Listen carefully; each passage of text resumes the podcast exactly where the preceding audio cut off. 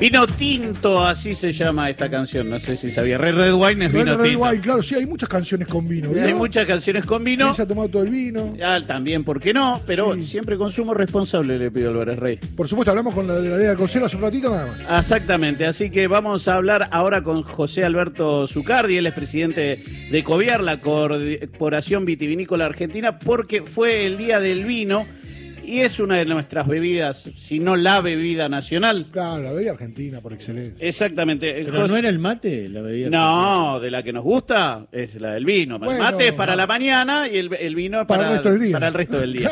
José Alberto, Horacio Marmuré, Carlos Ulanowski, Agustín Álvarez Rey y eh, Cecilia Diwan te saludan. ¿Cómo estás? Hola, ¿cómo están? Un gusto de estar en contacto con ustedes. Bueno, el vino es la bebida nacional por una ley que se sancionó un 24 de noviembre y por eso eh, celebramos el 24 de noviembre el Día de la Bebida Nacional. El mate tiene otro rango de infusión nacional. Claro, ahí está. No, eh, cada uno en su cancha, ¿no es cierto? está muy bien, está muy bien. Bueno, y hablando de cancha, mañana seguramente en la previa de la Argentina-México habrá en la mesa de un montón de argentinos un montón, un montón no, alguna copa de vino, ¿no? Seguro que sí, porque bueno, precisamente lo que esta ley del vino de vida nacional reconoce es al vino como parte de la cultura y de la alimentación de los argentinos. Es decir, nosotros siempre vemos al vino como un alimento que contiene alcohol, nunca como alcohol. Siempre se consume en la mesa familiar, siempre se consume con comida, eh, y siempre se consume con moderación, porque es una cultura y los chicos aprenden a tomar vino de sus padres y no en el boliche, no en situaciones de descontrol. Entonces siempre hay una, una- la moderación es parte del consumo de vino, ¿no? Y así que bueno, es, es un tema y aparte Argentina es uno de los grandes países vitivinícolas del mundo, eh, somos un, cada vez más reconocido por la calidad, el Malbec es una cepa que, digamos mayoritariamente se, se cultiva en la Argentina y que realmente ha logrado un enorme reconocimiento.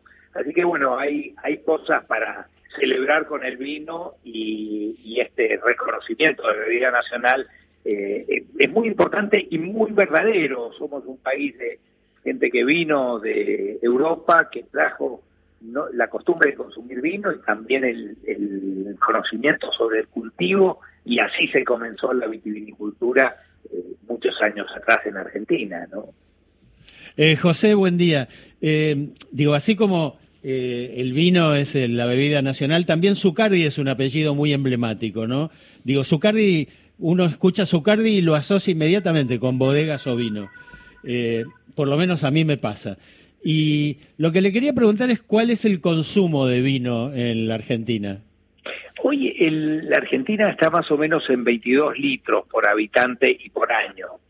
Eh, es más o menos eh, es el consumo. Va a pasar un fenómeno, o sea, en, en valores totales ha bajado mucho el consumo, ha subido mucho la calidad de los vinos que se consumen, porque bueno, el vino comparte la mesa con muchas otras bebidas, eh, pero realmente es, es, es un consumo que se ha ido calificando. Hoy día digo, distintos envases que lo que ayudan a ponerlo en distintas situaciones de consumo. Es decir, yo diría que cayó en volumen porque históricamente en los años 60, por ejemplo, del siglo pasado se consumía mucho más vino, vino con soda, pero se consumían vinos mucho más básicos. Yo creo que la evolución de la vitivinicultura argentina en general hacia la calidad ha sido muy notable. Y en ese camino, obviamente, bueno, son volúmenes un poco más chicos, pero este, de mayor calidad. Claro, eh, José Alberto Zucardi, presidente de Coviar, esta es la Corporación Vitivinícola Argentina. El vino uno lo tiene asociado con un par de provincias, pero lo cierto es que hay vino en toda la Argentina hoy produciéndose y me imagino que también debe ser eh, una industria que debe dar muchos puestos de trabajo. La verdad es que no lo sé, pregunto cuánto, cuánta gente hoy trabaja alrededor de la industria vitivinícola. La vitivinicultura nuclea entre puestos propios y las actividades colaterales cerca de 400.000 personas. Y hay una cosa muy importante, hay 18 provincias argentinas que tienen actividad vitivinícola. 16 de ellas tienen proyectos eh, enoturísticos. De hecho, hoy día se está haciendo una jornada de turismo vitivinícola en Salta, hoy, y es muy importante, lo estoy en Mendoza, eh, la actividad enoturística. Las bodegas hemos abierto al público, dentro de las bodegas hay una serie de programas, eh, restaurantes, degustaciones. Paseo a caballo, asado. En globo, caballo, bicicleta. Eh, es muy interesante porque además el paisaje al pie de la cordillera de los Andes es muy bonito y eso ha generado también muchos más puestos de trabajo.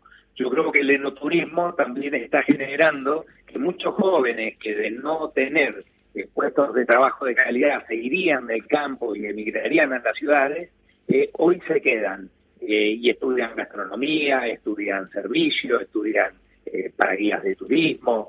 Bueno, muchísimas actividades que tienen que ver también con los hoteles y con los demás restaurantes fuera de las bodegas que también trabajan y el comercio, el transporte. Es decir, el turismo está generando muchísima actividad. Desde que hoy, por ejemplo, con Mendoza hay cerca de 12 vuelos directos semanales con Brasil, ahora van a, con San Pablo, ahora van a empezar vuelos directos con eh, Río de Janeiro, hay vuelos directos a Panamá todos los días, a Lima tres veces por semana, bueno, a Santiago de Chile. Entonces, todo eso ha generado no solo turismo nacional, que es mucho, sino también turismo internacional. Una cosa que en pandemia la gente de Argentina descubrió el, el. Eh, notable como eh, durante la pandemia, que la gente no podía viajar afuera, muchísimo, las bodegas trabajamos muchísimo con gente de Argentina que por supuesto descubre una oferta de excelencia a nivel gastronómico y de una experiencia eh, digamos muy muy interesante y la gente continúa viniendo. Así que yo creo que a, todos los puestos de trabajo que la viticultura generaba históricamente, porque el viñedo es un cultivo muy intensivo, la gente que trabaja el viñedo trabaja todo el año, termina la cosecha, toma sus vacaciones y empieza con la poda, con todos los trabajos culturales, hasta terminar nuevamente en la cosecha. El trabajador vitivinícola es un trabajador permanente. Y luego hay muchas actividades, industrias que proveen a la vitivinicultura, como son las botellas, las etiquetas, las cajas, eh, y diseño, eh, mucha actividad de comunicación. Así que, bueno, es una actividad que agrega mucho valor y nosotros también decimos que creadora de marca país, porque a diferencia de, otros productos que se exportan así a granel, el vino va con su, con su etiqueta que habla del lugar de donde viene, de quién lo produce y hoy estamos exportando en el orden de 250, 300 millones de botellas al año que llegan con esta información a quien lo va a consumir. Claro, en cualquier parte Estamos del mundo. exportando la viticultura en total a más de 100 países en el mundo. Mm. Eh, José, eh, ¿qué tal? Agustín Álvarez Rey te saluda. Te quería preguntar dos cosas puntuales, que una tiene que ver con, eh, vos recién nombrabas las etiquetas. Hubo una evolución en las etiquetas de los ah. vinos que me pareció maravillosa y tardía, ¿no? Se animaron a otro tipo de tapa y hasta se animaron a meter vino en lata. Sí. Exacto. Primero te quería preguntar por, esto, ¿por qué la tardanza en la evolución de las etiquetas de los vinos hoy, que uno puede ver tanto en minerías como en supermercados de cualquier categoría, han evolucionado muchísimo, son mucho más llamativas y invitan a comprar el vino incluso para las que no son conocedores del vino. Y lo otro que te quería preguntar es la diferencia entre el corcho y la tapa a rosca. Hay mucho vino con tapa a rosca, si eso incide en la calidad o no. Perfecto. Bueno, el tema del diseño ha sido todo un fenómeno y una de las cosas importantes que tenemos en Argentina son muy buenos diseñadores. Hoy tenemos gente que diseña para el exterior, que están trabajando desde Argentina hacia afuera, creo que se revitalizó la vitivinicultura, o sea, con una oferta muy diversa, con una oferta muy vivaz que llama a la gente a probar. Desde el punto de vista de los tapones, el corcho es un muy buen tapón, pero en realidad la tapa esta a que es una tapa de aluminio, eh, digamos, eh, eh, muy buena, es muy interesante porque primero conserva perfectamente las propiedades del vino. Perfecto, eso es lo importante. Sí, absolutamente. esta tapa difiere de la tapa que se utilizaba hace muchos años, se utilizaba en, la botella que llamábamos de litro, que era cuando el vino se embotellaba fuera de las zonas de origen, Sí. se, se utilizaba una tapita de aluminio que era muy mala porque permitía el ingreso indiscriminado de oxígeno Claro. y los vinos se oxidaban. Estas tapas que estamos utilizando hoy día son muy buenas. Tienen un cierre arriba entre el vidrio y la tapa elástico que permite un cierre perfecto. Eh, en realidad no tiene nada que envidiarle al corto. Ok, y, y te ¿Son, de, son de fabricación argentina, Zucardi? Hay algunas de fabricación argentina y otras que se fabrican afuera. Hay, hay, hay distintos orígenes, pero hay fabricación argentina. Y preferimos el, el símil corcho, vio que también hay unos corchos que eran Hay de plástico, medio plasticosos, sí. claro, que son raros, o la, de- la, la de rosca. ¿Cuál, ¿Cuál es mejor? A ver, yo diría que mm, son, en general, hay buenos tapones. El corcho natural a veces tiene un problema, que es cuando a uno le sale una botella que dice tiene gusto a corcho. En realidad, eh, eso es justo un compuesto que se desarrolla en el costo, en el corcho, y que da un sabor que no es bueno. Entonces, hoy también ha mejorado mucho la calidad de los corchos naturales. Ah. Porque yo creo que el espacio para los corchos sintéticos y para las tapas arrojas se dio porque se daba muy frecuentemente que uno abría una botella y, el, tenía un gusto a corcho y a uno no le gustaba. Claro. Sí, o te quedaba con el corcho en la mano, el pedacito de también. corcho y todas esas cosas. El- la existencia de otros tapones ha dado, por un lado, opciones y ha hecho que también las personas que procesan los corchos, que vienen mayoritariamente de España y Portugal, eh, hagan controles de calidad mucho más exhaustivos.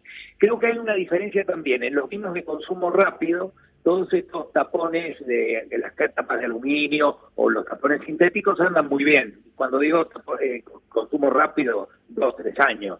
Pero cuando vamos a un vino de guarda, a un vino, digamos, para una larga guarda, uno pretende tener el vino 10, 15 años y que, evolucione, el corcho tiene un- una ventaja muy interesante que permite u- el ingreso de micro cantidades de oxígeno, es decir, y permite una microoxigenación que ayuda a una evolución adecuada del vino. Ah. Entonces, cuando vamos a vinos de guarda de muy alta gama, eh, vamos a tapones de corcho natural que son muy costosos y son... Hoy Y- también se están desarrollando otros tipos de tapones llamados tecnológicos, Eh, que, que son como, como si fuera un corcho compactado, que son muy buenos y que permiten también una larga crianza. Eh, Zucardi, hablando de tapones, mañana, eh, no más de 24 horas, eh, la Argentina tendrá que salir con los tapones de punta para ganar. ¿Qué vino recomienda pa- para, para beber durante el partido? Yo creo que hay mucho para... Yo siempre me, me referencio mucho en las variedades que son únicas de Argentina o que son más desarrolladas en Argentina.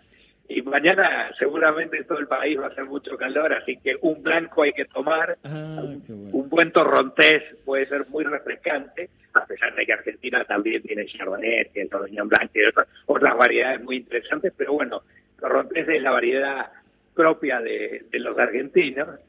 Y en tinto sí, tenemos que tomar Malbec o Bonarda, que son las dos variedades insignias de, Argentina. Pero hoy hay una oferta de vinos muy interesante, de vinos espumantes hasta vinos, este, como bien decían, en lata, eh, muy refrescantes que, que, que se pueden utilizar para distintos momentos de consumo. Lo importante es que diversidad tenemos, que no falte un- una copa de vino en la mesa de los argentinos. De eso se trata. Ayer se celebró el Día del Vino. José Alberto Zucardi es presidente de COVIAR, la Corporación Vitivinícola Argentina. Eh, podríamos seguir charlando horas de esto, como corresponde hablar de vino, porque todavía nos falta hablar de la damajuana, del aceite y de otras cosas, pero no tenemos mucho más tiempo. José, muchísimas gracias por este ratito con nosotros.